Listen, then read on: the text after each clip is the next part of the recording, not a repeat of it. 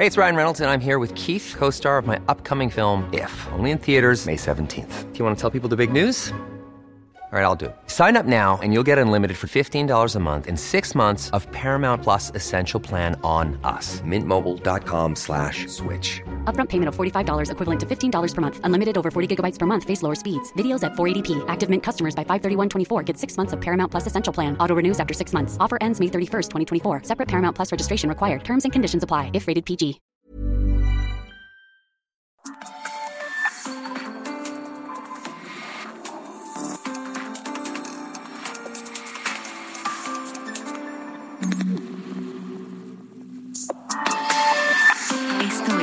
República H.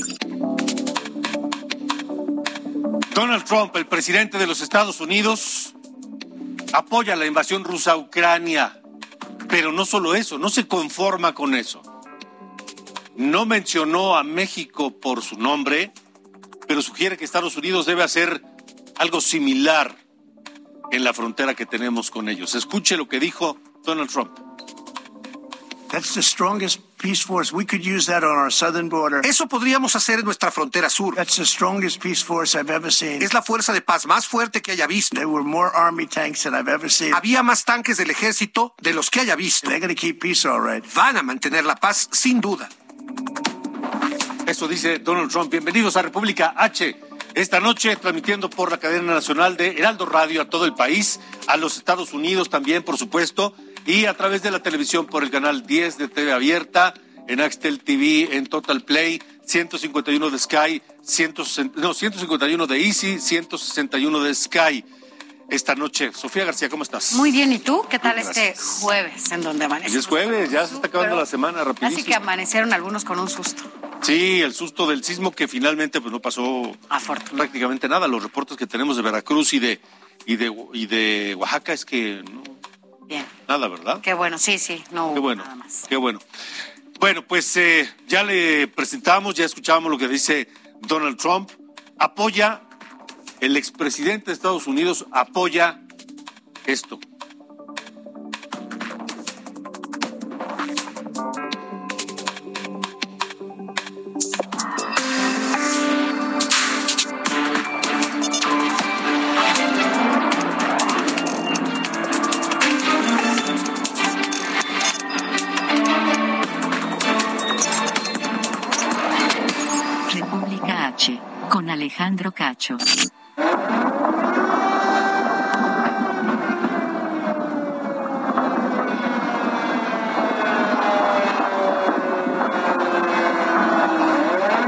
Es el momento del ataque a la central nuclear de Energodar tras haber sido impactada por misiles rusos.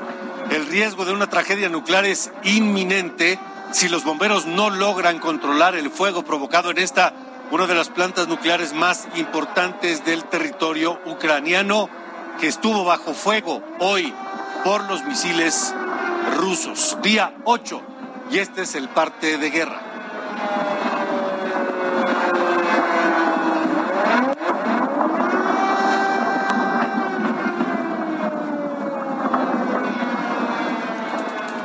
Veamos lo que ocurrió hoy. Se ilumina una luz de esperanza porque se habla de una tregua con fines humanitarios.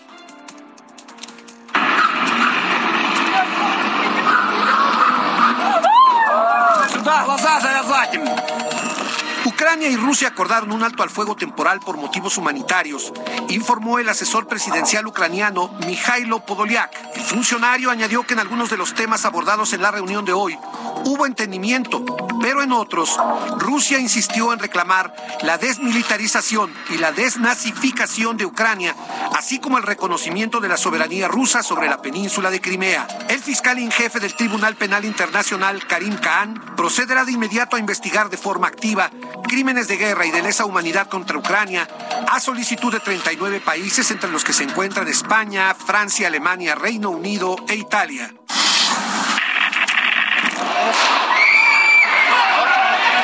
El presidente ucraniano Volodymyr Zelensky aseguró que la única manera de detener esta guerra es hablar directamente con el presidente ruso Vladimir Putin. El presidente francés Emmanuel Macron sostuvo una larga conversación con Vladimir Putin y después con el ucraniano Volodymyr Zelensky, informó la presidencia francesa. En esta charla, Vladimir Putin le dijo a Emmanuel Macron que su ofensiva sobre Kiev va según lo previsto y se va a recrudecer a menos de que ese país acepte las condiciones y ponga un alto a la guerra en Ucrania.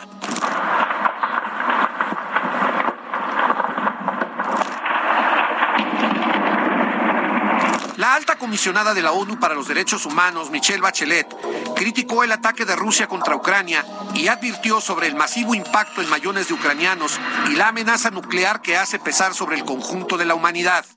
Ha aumentado además el nivel de amenaza de eh, la posibilidad del uso de armas nucleares y esto pone de manifiesto la gravedad de los riesgos que esto supone para toda la humanidad.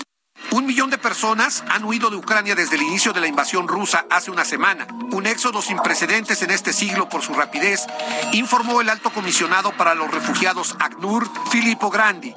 In just, uh, seven days, En solo siete días, un millón de personas huyeron de Ucrania, desarraigados a causa de esta guerra sin sentido. A menos de que haya una solución inmediata a este conflicto, millones más serán obligados a huir de Ucrania. 40 years. He trabajado en emergencias para refugiados por casi 40 años y difícilmente he visto un éxodo tan atormentado como este.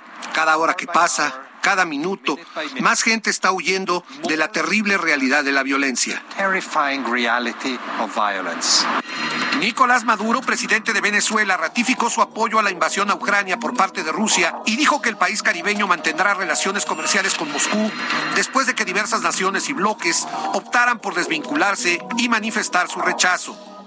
Por eso Venezuela anuncia todo su respaldo al presidente Vladimir Putin en la defensa de la paz de Rusia, en la defensa de la paz de esa región, en la defensa valiente de su pueblo y de su patria. La ministra de Defensa española, Margarita Robles, anunció que mañana se enviará armamento a Ucrania para que el ejército y la población civil puedan defenderse de la invasión rusa. La ministra de Defensa reiteró asimismo el apoyo de España a la OTAN y a la posición de la Unión Europea ante el conflicto. Así que desde aquí, nuestro compromiso con Unión Europea, con OTAN, con los valores de paz que representan y en la defensa de esos valores de paz, siempre va a estar España, con todos sus miembros, con las Fuerzas Armadas que en este momento están desplegadas, trabajando para la preservación de la misma. Toyota y Volkswagen, dos de los mayores grupos automotrices del mundo, suspendieron su producción en Rusia a causa de las repercusiones de la guerra contra Ucrania. Toyota no tiene fábricas en Ucrania, pero indicó que desde el pasado 24 suspendió todas sus ventas a Rusia. En tanto, Volkswagen interrumpió todas sus exportaciones a Rusia y cerrará hasta nuevo aviso sus dos plantas ubicadas en Kaluga y Novgorod. Antonio Vázquez, República H.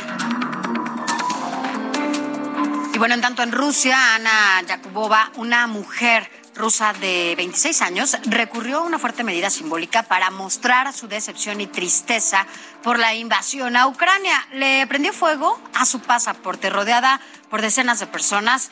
Yakubova tomó un encendedor y quemó la libreta roja que acredita el pasaporte de los ciudadanos rusos. Y este, este justamente fue el momento. Quemé mi pasaporte ruso en apoyo a Ucrania, porque ya no quiero ser ciudadana del país que comete crímenes de guerra contra los ucranianos y que además mata a gente inocente para apoyar sus ambiciones imperialistas. Gloria a Ucrania, gloria a los héroes. Y Vladimir Putin lo que quiere es una vía, una sola vía, rendición o muerte. Quiere tener rendido a sus pies a Ucrania o si no, enfrentará la destrucción incluso nuclear por parte de Rusia.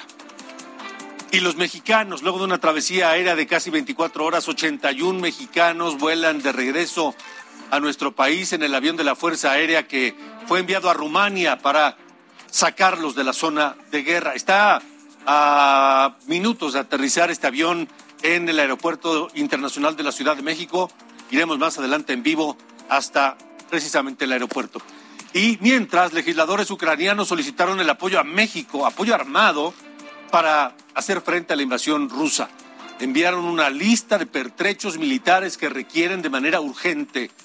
De acuerdo con una carta enviada por seis integrantes del Parlamento ucraniano a Olga Sánchez Cordero, la presidenta del Senado mexicano, solicitan, entre otros pertrechos, armas guiadas, armas guiadas antitanques, misiles aéreos, armas pequeñas, lanzagranadas y otras municiones, chalecos antibalas, cascos, todo aquello que pueda apoyar al pueblo ucraniano que de manera heroica ha resistido el embate de las fuerzas rusas. Y acá de este lado, en nuestro país, en el Estado de México, anoche un grupo de afiliados a Morena, denominado Juventudes Morena, Estado de México, emitió un comunicado en el que manifestaron su respaldo a la intervención rusa y su repudio a la respuesta estadounidense y sus aliados en este conflicto. Pero más, horas más tarde, el CEN de Morena manifestó su respeto a la libertad de pensamiento, pero también dijo y precisó que ese comunicado no expresa la posición oficial del movimiento. Integrantes de Morena y simpatizantes negaron la existencia de Arturo López Robles, pero dijo, eh, dejemos que, bueno, pues él mismo nos lo diga. Escuchemos. Mi nombre es Arturo López Robles, ciudadano mexicano, hijo de familia, universitario de parte de la Universidad Nacional Autónoma de México, la Facultad de Ciencias Políticas y Sociales en CEU. Soy militante, fundador morenista de nuestro partido Movimiento. Ahí está Arturo López Robles, que es el, el responsable de este comunicado que tomó la embajada rusa y que difundió a través de sus redes sociales como un signo de apoyo de Morena, de las juventudes de Morena, a la invasión de Rusia a Ucrania. Hoy Morena lo niega, pero ahí está, el comunicado existe y el responsable del comunicado también existe y es militante activo de Morena. Son las 8 con 11. Tamaulipas, en República H. Saludos Tamaulipas, donde nos escuchan en Tampico por el 92.5 de FM y también a quienes nos siguen en la frontera tamaulipeca de Brownsville y Matamoros por el 93.5 y la de Reynosa con McAllen por el 91.7. La violencia pues sigue estando presente en territorio tamaulipeco. Vamos contigo, Carlos Juárez, que tiene la información allá en Tamaulipas. Buenas noches. Hola, ¿qué tal? Muy buenas noches, Alejandro Sofía. Un gusto saludarlos a ustedes y todo el auditorio del Heraldo de México. Déjenme comentarles que efectivamente los hechos de violencia siguen vigentes en la región norte de Tamaulipas. Es que la Secretaría de Salud Pública del Estado confirmó que llevado a varios operativos en Reynosa y la zona de Breña, policías del Grupo de Operaciones Especiales Golpes llevaron a cabo diversos aseguramientos de vehículos, así como también repelieron durante la noche de ayer una agresión en su contra en la colonia Vista Hermosa en la ciudad de Reynosa, en la que murieron cuatro integrantes del grupo delictivo, los cuales portaban, dice el comunicado de prensa, armas largas. Cabe señalar que también se dio a conocer que una vez más se estuvieron vandalizando las cámaras de seguridad como en la colonia Vista Hermosa, que también, bueno, pues están eh, en varios puntos que tienen que ver con Reynosa y San Fernando, así como Miguel Alemán. Te puedo comentar que también durante la tarde del día de hoy, elementos de la Policía Estatal atendieron un reporte sobre un bloqueo de un trailer sobre el tramo federal de la autopista Reynosa a Matamoros después de Nuevo Progreso, a la altura de lo que viene siendo su diseño. Cabe señalar que civiles armados, al visualizar las unidades de la Policía Estatal, dejaron abandonada una camioneta tipo de modelo reciente. Incluso, Alejandro Sopi, les puedo comentar que en estos momentos, una vez más, a través de las redes sociales, los ciudadanos y los habitantes de la ciudad de Reynosa están reportando que civiles armados están vandalizando nuevamente las cámaras de seguridad y también están disparando en contra de ellos. Esto que te acabo de comentar lo están reportando a este, en este momento en diversos puntos de la ciudad de Reynosa. Hay que señalar que el gobernador había comentado, Francisco García Cabeza de Vaca, que todo esto se debía justamente a los operativos que estaban prendiendo la Secretaría de Seguridad Pública en diversas partes del Estado. Sofi, Alejandro, es el reporte. De acuerdo, Carlos. Gracias. Buenas noches. Muy buenas noches. Buenas noches. Y siguiendo allá en Tamaulipas, bueno, pues varios minutos de confusión se vivieron al interior de la refinería Francisco y Madero de Pemex allá en Ciudad Madero. Esto tras registrarse, bueno, columnas, inmensas columnas de humo en el tambor 1 de la planta Cocker. La brigada de Control y Seguridad de Pemex desalojó a trabajadores y posteriormente logró controlar la temperatura de esta planta. Vecinos de las colonias La Barra y Miguel Hidalgo Oriente reportaron la caída de ceniza emanada de esta planta. Hasta el momento, Petróleos Mexicanos no ha emitido ningún comunicado.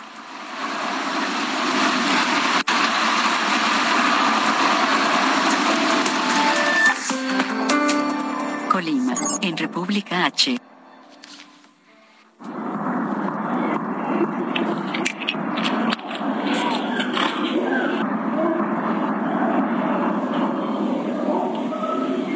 Colima, donde sigue la violencia. Allá nuestra corresponsal nos tiene toda la información. Saludos en el 104.5 de Colima, donde nos escuchan. Marta de la Torre, buena noche. ¿Qué tal? Buenas noches, eh, Alejandro. Sofía, buenas noches. Efectivamente, sigue la violencia aquí en Colima y precisamente el día de ayer se registró pues uno de los días más violentos en lo que va pues de esta ola de violencia registrada desde el pasado 7 de febrero. Esto con el registro de eh, pues al menos seis homicidios en la zona conurbada de Colima, Villa de Álvarez. Y es que muy temprano por la madrugada, a las dos y media de la madrugada, asesinaron a dos hombres que iban saliendo del complejo de seguridad.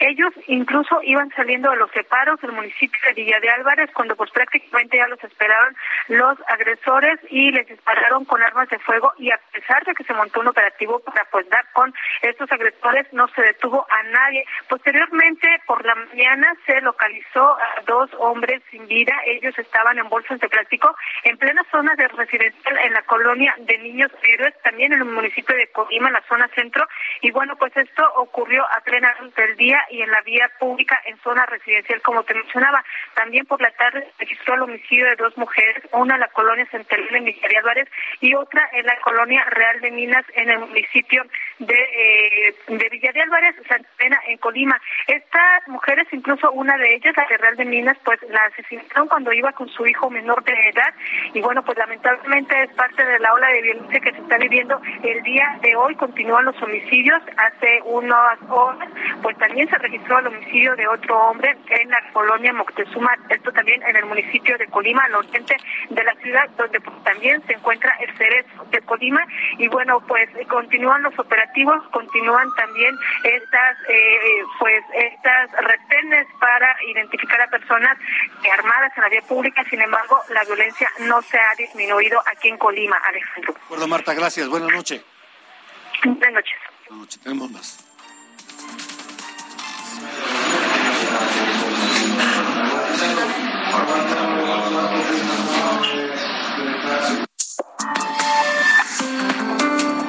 Sonora, en República H. Vamos a Sonora. La Secretaría de la Defensa Nacional hizo un decomiso histórico, más de 3 millones de cartuchos del crimen organizado. Gerardo Moreno, tienes toda la información. Adelante. Hola, ¿qué tal? Buenas noches. Es un gusto saludarlos desde Sonora.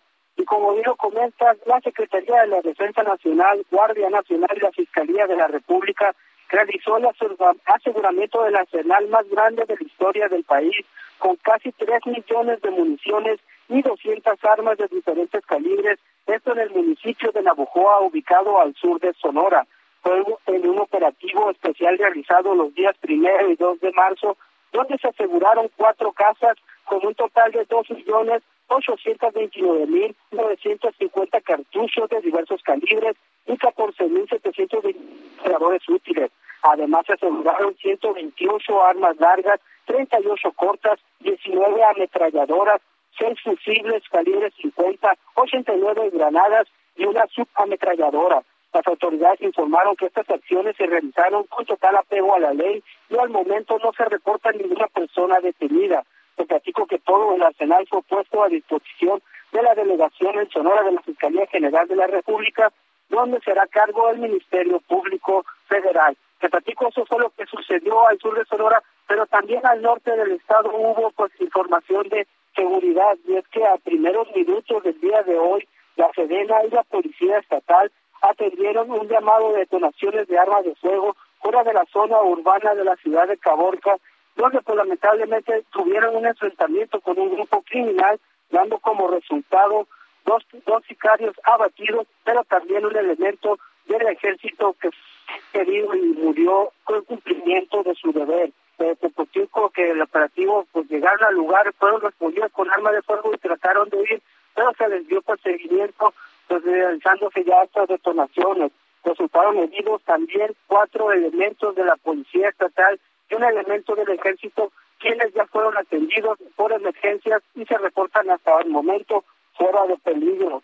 Dos elementos de la Sedena resultaron heridos y uno caído en cumplimiento de su deber. Y pues hasta este momento la secretaria de Seguridad Pública, María Dolores del Río, pues lamentó estos hechos, dijo, pues resaltó el heroísmo de estos elementos, sobre todo lamentó la caída del elemento del ejército y aseguró que se mantiene el operativo permanente con todo el estado de fuerza en el municipio de, de Caborca, pues para tratar de recuperar un poco de la paz de los ciudadanos que sigue pues ahí enfrentándose los elementos de las fuerzas del Estado con grupos de crimen organizado. Así la situación en Sonora, la violencia sigue pues, en el norte y en el sur. Muy bien.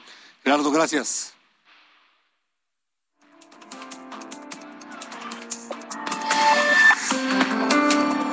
Puebla, en República H. Vámonos hasta Puebla porque allá la Secretaría de Seguridad eh, de Puebla, del Estado, realizó un cateo al interior del penal de San Miguel. Y lo que encontraron allá adentro fue realmente impresionante. Pero quien tiene toda la información eres tú, Claudia Espinosa. ¿Cómo estás? Muy buenas noches. Hola, muy buenas noches. Te saludo a ti y a todos los amigos del auditorio. Como lo mencionas, pues se realizó un operativo en las instalaciones del penal de San Miguel, aquí en la ciudad de Puebla, con el objetivo pues de garantizar la seguridad. Este tipo de operativos pues se ha realizado desde el lamentable incidente del bebé Tadeo. En esta ocasión lo que encontraron fueron 1.050 teléfonos celulares, 83 chips para teléfono, 7 repetidores de Wi-Fi, una contadora de billetes, 13 pilas para celulares y, bueno, innumerable cantidad de aditamentos para los propios equipos telefónicos. Este material pues ya fue enviado a las autoridades ministeriales porque se realizarán las indagatorias correspondientes con el objetivo de saber qué información tenía y con ello, bueno, poder determinar si algunas de las personas que se encuentran internadas estarían involucradas con bandas delincuenciales afuera de las instalaciones del penal. Esto forma parte de los operativos que se está realizando hoy por la mañana. Después de este operativo, pues se mantuvo la vigilancia de la Policía Estatal y de la Guardia Nacional y bueno, también se está intensificando las revisiones a los familiares de los reclusos al interior de este centro de readaptación. Hay que decir que en este tema eh, de inseguridad, pues hoy por la mañana también se dio a conocer en el municipio de Ciudad Cerdán el asesinato de cuatro eh, personas, cuatro hombres eh, que fueron ultimados en una de las calles del centro de este municipio, muy cercano a la zona del pico de Orizaba, y donde, a decir del propio gobernador Miguel Barbosa, pues ya se tiene identificado quiénes podrían haberlos matado y de qué tipo pues de banda podrían haber formado estas personas que perdieron la vida. Se habla de que serían integrantes de alguna banda delincuencial.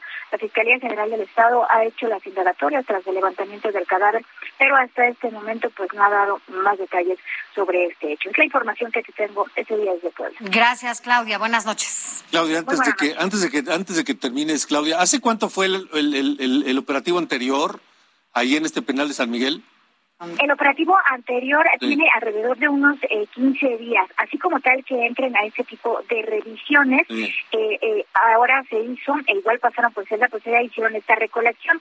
De manera continua han estado ingresando, pero ya eh, con este tipo de elementos, donde también ingresa inclusive la Guardia Nacional, es más o menos ese el periodo que tiene. O sea, hace 15 días entraron y decomisaron todos los teléfonos celulares y todo lo que encontraron que no debía estar adentro, ¿es cierto?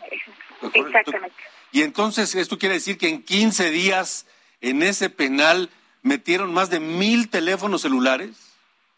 Mil equipos, exactamente, y 83 eh, chips es lo que se recolectó. Eh, justamente por eso, y lo mencionaban las mismas autoridades, pues se está intensificando la revisión afuera, pero sigue finalmente pues ingresando este tipo de elementos al penal. O sea, más de mil teléfonos, ochenta y tantos eh, tarjetas eh, para los teléfonos.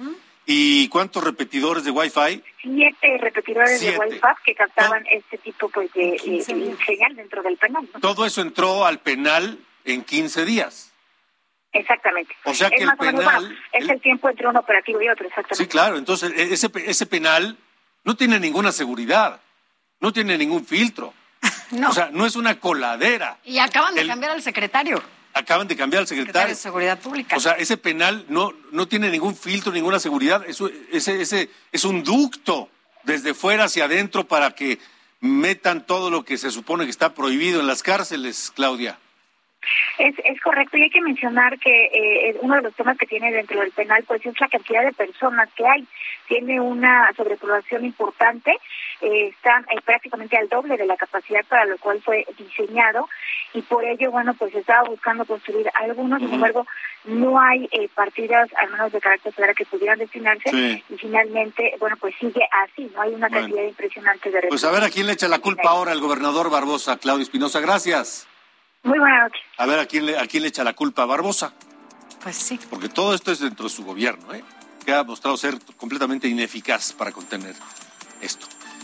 Vámonos a una pausa. Al regresar platicaremos con Michelle Friedman, la secretaria de Turismo de Yucatán, sobre el primer festival Paitán.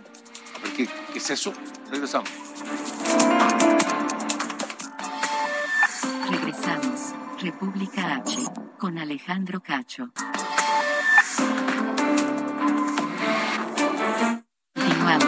República H. Con Alejandro Cacho. La entrevista en República H. Continuamos, gracias por estar aquí en República H. Y si usted no ha ido a Yucatán, yo le sugiero que no lo posponga más. Hay que ir a Yucatán, hay que conocer Yucatán, hay que comer en Yucatán, hay que hacer muchas cosas en Yucatán. Tiene muchos lugares mágicos, pero uno de ellos es Izamal. Es un lugar maravilloso, muy cerca de Mérida. Y para hablar de este primer festival, que no lo voy a pronunciar yo, porque seguramente lo voy a decir mal, este, mejor la secretaria de Turismo del Estado de Yucatán, la maestra Michelle Friedman, que está con nosotros esta noche. Bienvenida. Gracias, ¿cómo estás, Alejandro? Bien, ¿cómo estás tú? Muy contenta de estar aquí. Qué bueno, igualmente, yo también, porque además Yucatán me encanta, soy un enamorado de Yucatán, este, de Izamal. Y, y, y ¿cómo se llama el festival? Paitán. Paitán, que de algún modo es la cita, es un vocablo maya. Ajá. Paitán, pues va a ser un festival cultural, espiritual, que pondrá en, en alto valor la cultura maya, pero sobre todo una reconexión de todos los que estamos urgidos de reconectar con la vida después de esta pandemia y de todo lo que está pasando en el mundo. A ver, a ver, eso ya me está interesando más. si yo voy a Paitán, ¿qué voy a hacer o qué voy a encontrar o qué? Te vas a encontrar conciertos de música sacra en lugares emblemáticos y milenarios de Izamal. Te vas a encontrar muestras gastronómicas, poesía, encuentros literarios, conversatorios entre cocineras tradicionales, rituales, un sinfín de actividades culturales, turísticas, espirituales, me atrevo a decir también, que tienen como fin hacer lo que nosotros llamamos un festival de paz Ok, en tiempos de guerra. por ok. cierto. Este, Izamal fue un lugar, uno de los lugares que visitó el Papa. Millions of people have lost weight with personalized plans from Noom, like Evan, who can't stand salads and still lost 50 pounds. Salads, generally, for most people, are the easy button, right? For me, that wasn't an option. I never really was a salad guy. That's just not who I am. But Noom worked for me. Get your personalized plan today at Noom.com. Real Noom user compensated to provide their story. In four weeks, the typical Noom user can expect to lose one to two pounds per week. Individual results may vary. a Juan Pablo II, la última vez que vino a México, ¿cierto? Así es, así es, tienes buena memoria. Y hizo una, una, una misa ahí maravillosa. Sí.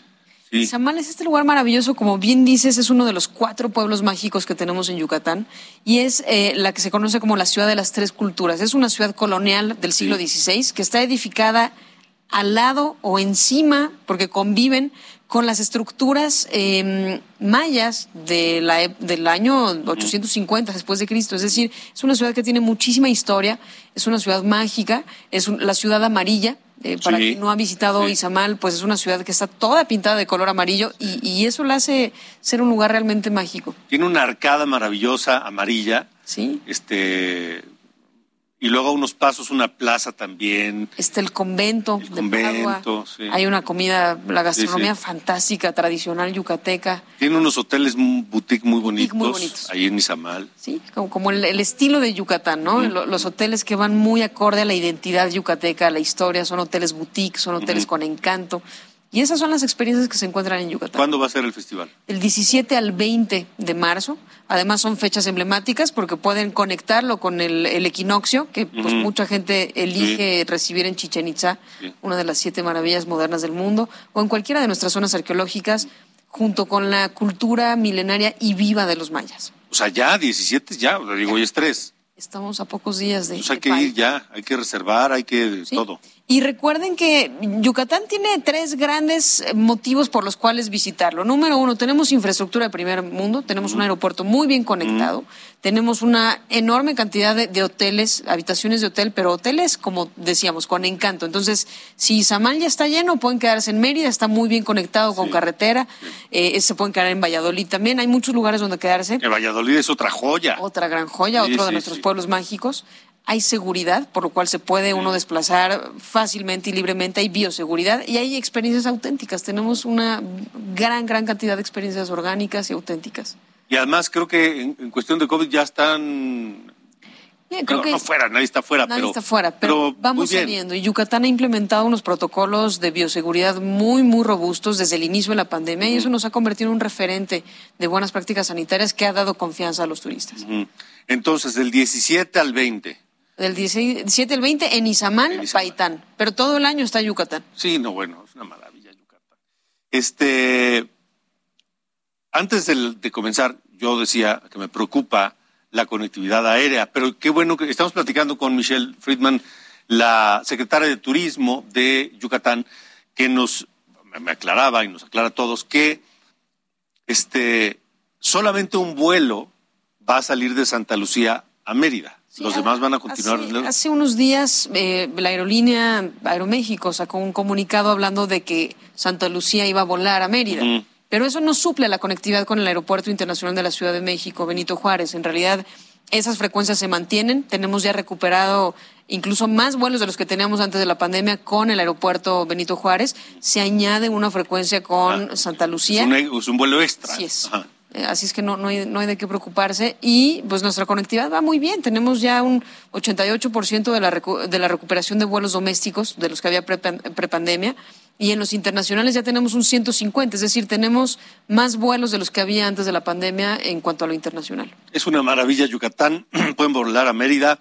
Está progreso a ¿qué? media hora, 40 minutos, 20 minutos. 20 minutos. Progreso, comer buen marisco. Muy, muy bueno. Nosotros decimos que nuestra playa no tiene grandes edificios llenos de cuartos, tiene, tiene grandes rías llenas de flamingos. Sí, eh, esa es otra parte maravillosa, las coloradas. Claro, por supuesto, las coloradas, los, los productos eh, endémicos, la sal de Yucatán, el pulpo maya, la miel. Se La miel. los- La miel es una apiarios, maravilla. la sí, miel- sí, es maravillosa. Tenemos más de 3.600 cenotes, zonas arqueológicas, haciendas históricas, que hoy son hoteles de lujo hermosos, eh, ciudades coloniales. Tenemos de todo en Yucatán. Es un... Eh, en, en Yucatán está la, la, la considerada mejor hacienda, hotel, hacienda de México. Del mundo. Del mundo. Chablé. Chablé. El mejor hotel del mundo, Chablé. Y como ese hay muchísimas haciendas y hay muchísimos hoteles boutique en las ciudades coloniales. Y son además eh, muchos de ellos hoteles muy accesibles. Así es que hay hotelería para todos los gustos y todas las posibilidades. Hay una oferta turística inmensa. De hecho, el año pasado lanzamos la campaña 365 días en Yucatán y desde entonces todos los días ofrecemos una actividad que hacer. Y la, y la comida es maravillosa. Maravilloso. Este año lo estamos nombrando el año de la gastronomía en Yucatán. Y vamos a hacer un sinfín de actividades gastronómicas, festivales, encuentros de cocina tradicional, ferias de productos endémicos. Vamos a estar participando en ferias fuera de Yucatán. Así es que le vamos a dar un peso a la gastronomía y en todos los eventos, incluido Paitán, va a haber una muestra gastronómica. Ok, entonces, otra vez, 17 al 20 de marzo, Paitán, En Izamal. en Izamal, pero Yucatán está siempre. 365 días en Yucatán. Muy bien, pues hay que ir a Yucatán pronto, pronto. Michelle Friedman, secretaria de Turismo Yucatán, gracias. Muchísimas gracias. Gracias por haber estado aquí. Vamos a un resumen.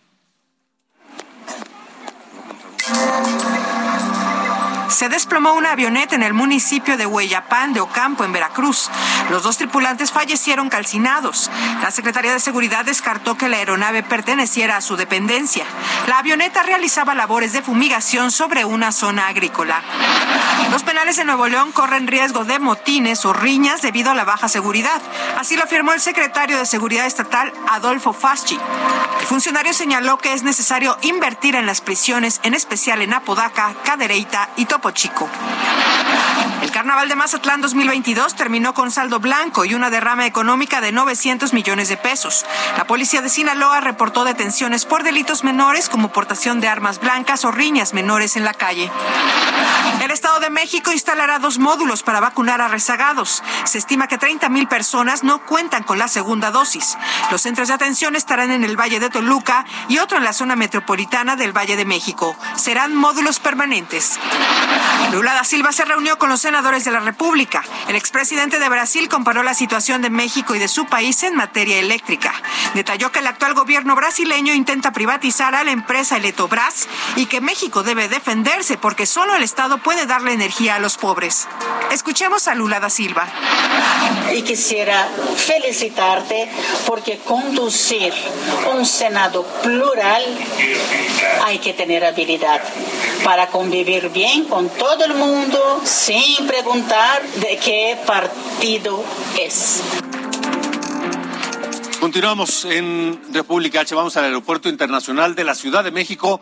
Están esperando ya este avión de la Fuerza Aérea Mexicana que regresa de Rumania con una parte de casi un centenar de mexicanos que fueron evacuados de la zona de guerra en Ucrania. Amado Azueta, tú tienes el reporte en vivo desde el aeropuerto. Adelante, buenas noches. Hola, ¿qué tal Alejandro? Muy buenas noches. Efectivamente, fíjate que estamos aquí en este aeropuerto de la Secretaría de la Defensa Nacional. Antes era conocido como el, el, pues el hangar presidencial, ahora es de la Defensa Nacional. Y a este punto, desde el domingo pasado salió un avión del ejército mexicano para recoger a estos mexicanos ucranianos que están pues escapando prácticamente de la guerra que se registra en ese punto del mundo.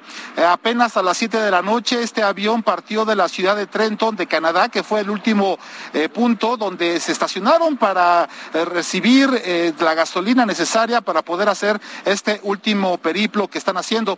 Fíjate que son 138 personas las que están pues arribando en este avión. Son 54 elementos, tanto periodistas como elementos del ejército mexicano, así como funcionarios de la Cancillería mexicana que van a arribar. Mientras tanto, los mexicanos que ya se van a quedar aquí, estamos hablando de 44 personas, 23 son hombres, 16 mujeres, 28 son de Ucrania, eh, 23 mujeres y 5 hombres que forman familia con mexicana y mexicanos. Y también llama la atención, eh, Alejandro, que hay 7 ecuatorianos, 5 hombres y 2 mujeres, un hombre peruano y también un hombre de origen australiano, este porque es cónyuge de una mexicana. Y bueno, lo que van a hacer es que estas personas se, se van a quedar 130 personas se quedan aquí, los otros continúan su viaje hacia pues los países que te mencioné como Ecuador y Perú. Y fíjate que la Cancillería mexicana ya a través de un comunicado dispuso que únicamente quienes van a poder ingresar a recibir a estas personas son los familiares. Todos los medios de comunicación que vienen en este avión de la Fuerza de Mexicana pues son los que van a estar grabando y dando cuenta de cómo bajan de este avión. Por lo pronto esta medida se toma como una medida de seguridad tanto por el COVID como también para poder pues eh, controlar el acceso a este punto, Alejandro, y desde luego nosotros vamos a estar pendientes. Eh, comentarte que alrededor de este punto, bueno, pues está pues eh, para un día normal, no hay mucha actividad que esté entrando y saliendo hasta esta hora y se espera que sea alrededor de la una de la mañana ya cuando finalmente arribe este avión que salió, como te comentaba, desde el domingo pasado y bueno, estuvieron que estar moviéndose a diferentes puntos para poder rescatar a estos mexicanos. Alejandro, pues vamos a estar aquí pendientes. Pendientes, Amado Sota, gracias y buena noche. 842.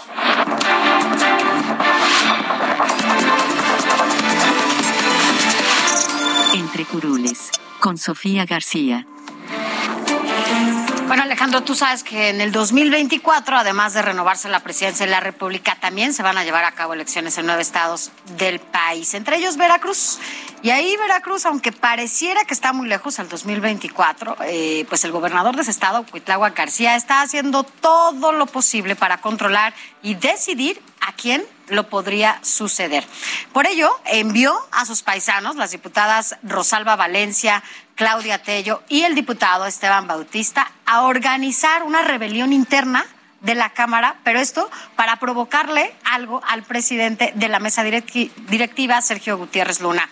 Todo porque, bueno, pues también el morenista, lo sabemos, aspira a la gobernatura de Veracruz en el 24, pero además, de acuerdo con los datos internos que tiene el propio partido, bueno, pues nos dicen que Gutiérrez Luna es el que lleva la delantera, por lo menos en esta en, lo que podría aspirar a la gubernatura de Veracruz. Así que bueno, pues los enviados de Cuitlava García, además de que pues no pudieron hacer mucho, se tuvieron que echar para atrás, porque también nos dicen que estos diputados que te decía, pues no les conviene hacer tanto ruido, ya que pues tienen un oscuro pasado y hay muy poca credibilidad. Así que bueno, pues ya se están disputando Veracruz y ni siquiera han arrancado.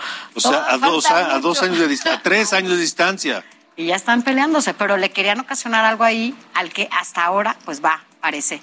Que es Sergio Gutiérrez Luna, que es el, digamos, el más aventajado. Así es, y en donde, bueno, pues no hay relación, ¿no? Entre Sergio y el gobernador. no, bueno, ni entre ellos se quieren. No, así que, bueno, pues ya veremos qué sigue allá en Veracruz. Faltan dos años, como dices, todavía vamos. Dos y medio.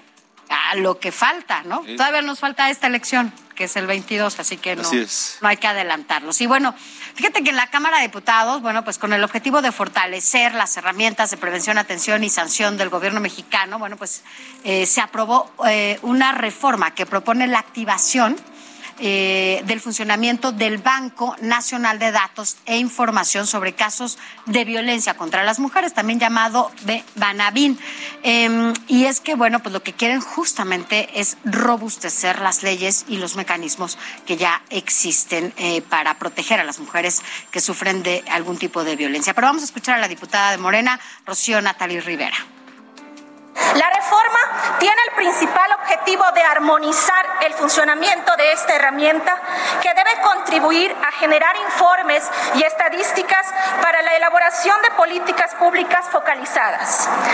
El Banabin debe proporcionar información general y estadística confiable y oportuna a los gobiernos, dependencias y organizaciones que lo soliciten.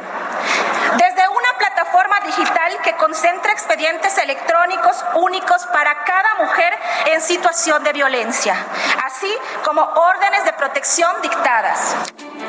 Y mira lo que son las cosas. Esto en la Cámara de Diputados. Pero en la Cámara de Senadores, bueno, pues resulta que la senadora Prista, Nubia Mayorga, este, denunció a través de su cuenta de, de, Twitter que sufrió violencia política y no precisamente por alguno de sus compañeros legisladores, ¿no?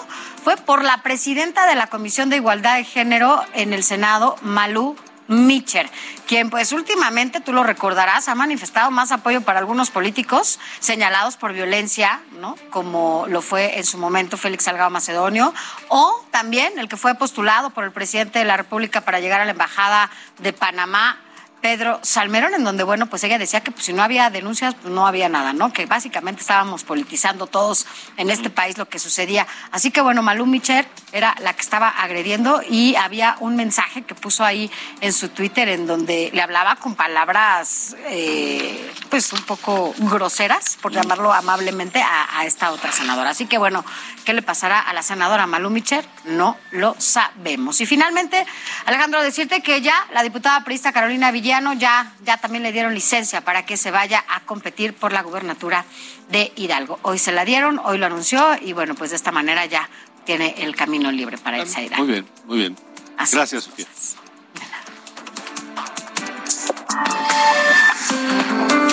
Michoacán, en República H. Vamos a Michoacán, la bitácora del saldo rojo el día de hoy. Charbel Lucio, ¿cómo estás? Buenas noches. ¿Qué tal? Buenas noches, un saludo al auditorio. Pues te platico que eh, luego de que este, se presentara este incidente en un jaripeo antiincendio, pues el, eh, la plaza de toros de esta localidad fue clausurada por el gobierno de Morelia. Sin embargo, aún con estos serios de clausura, que esta misma mañana colocó el ayuntamiento en los accesos a la Plaza de Toros Los Prodigios.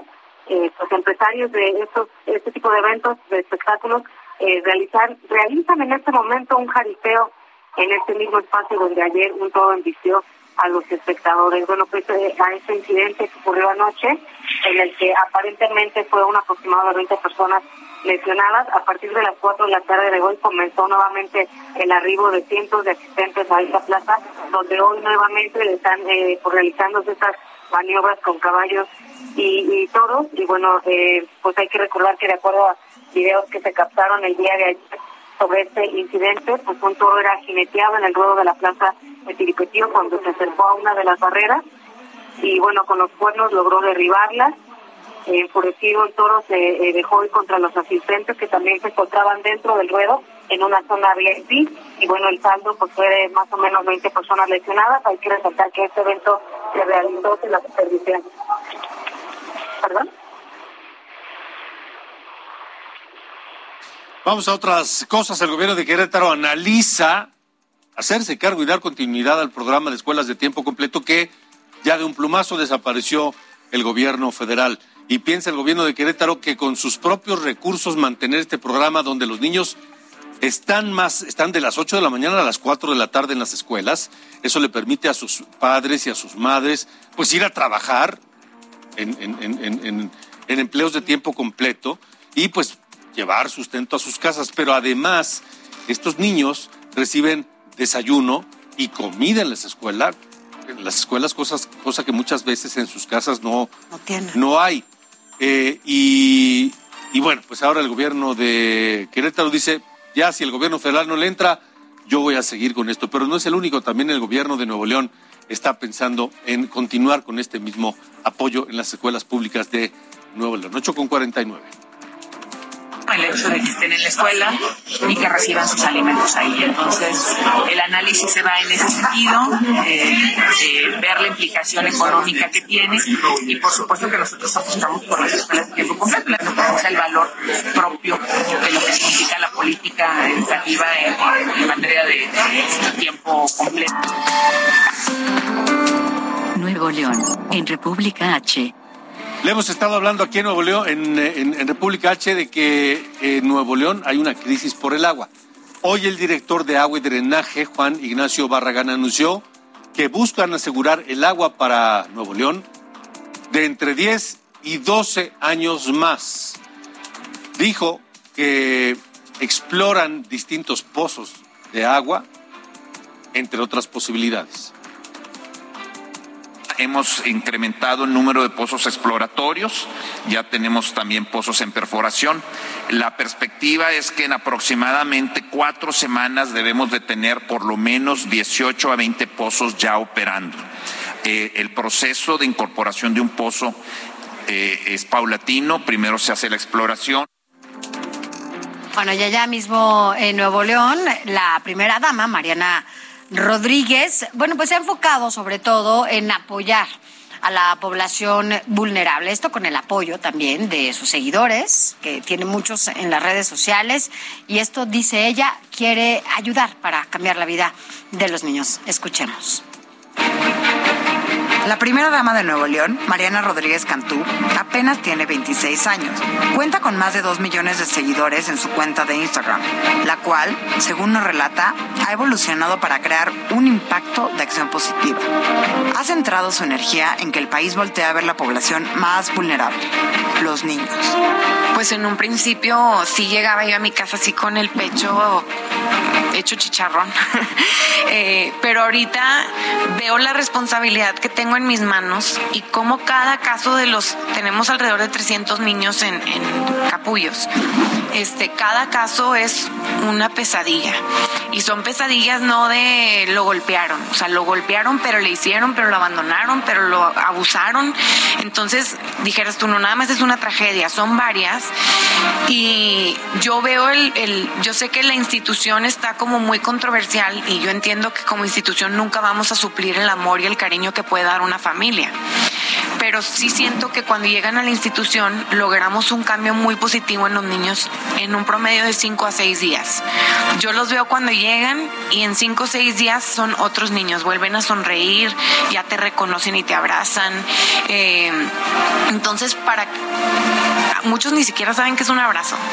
Uno les das un abrazo, por ejemplo, a las adolescentes y están tiesas y dices, dame un abrazo bien, relájate, o sea, entonces cada historia es un mundo. A mí lo que más me ha me ha como híjole, como asustado es el abuso sexual en los niños eh, chiquitos, porque ni siquiera son adolescentes, eh, la prostitución y trata de, menores que hay, la drogadicción en, en los menores y el abandono que existe hacia la discapacidad. Es consciente que los procesos de adopción siguen siendo muy burocráticos e hizo hincapié en que de 57 familias en la lista de espera del DIF, 53 no aceptan niños con discapacidad. Entonces ahí llegas a un punto en el que estás atada de manos porque pues no es un proceso en el que yo me esté alentando como DIF como, como institución ni que el poder eh, judicial se esté deteniendo, sino no hay candidatos. Tienes que tú también respetar eh, los requisitos que pone la familia de lo que puede o no o quiere aceptar en su casa. Entonces, a veces sí estamos atados de manos. Para mí, la cultura de, la adopción es algo en lo que a mí me gustaría meterme, de verdaderamente ver lo que puedes transformar una vida y es simplemente entregarte y ser una familia de corazón. Su anhelo más grande es apoyar a los niños del estado de Nuevo León y para ello ha usado todas las herramientas a su alcance para lograrlo. Para Heraldo Televisión, Begoña Cosío. Rápidamente le informo que el Cabildo de Benito Juárez en Quintana Roo aprobó la solicitud de licencia de la presidenta municipal Mara Lezama para ser la candidata de Morena a la gubernatura de Quintana Roo. Con eso nos vamos. Gracias por habernos acompañado. Mañana tenemos una cita aquí mismo, 8 de la noche por Heraldo Media Group. Sofía, gracias. Hasta mañana. Gracias. Mañana, buena noche, pásela bien y hasta la próxima.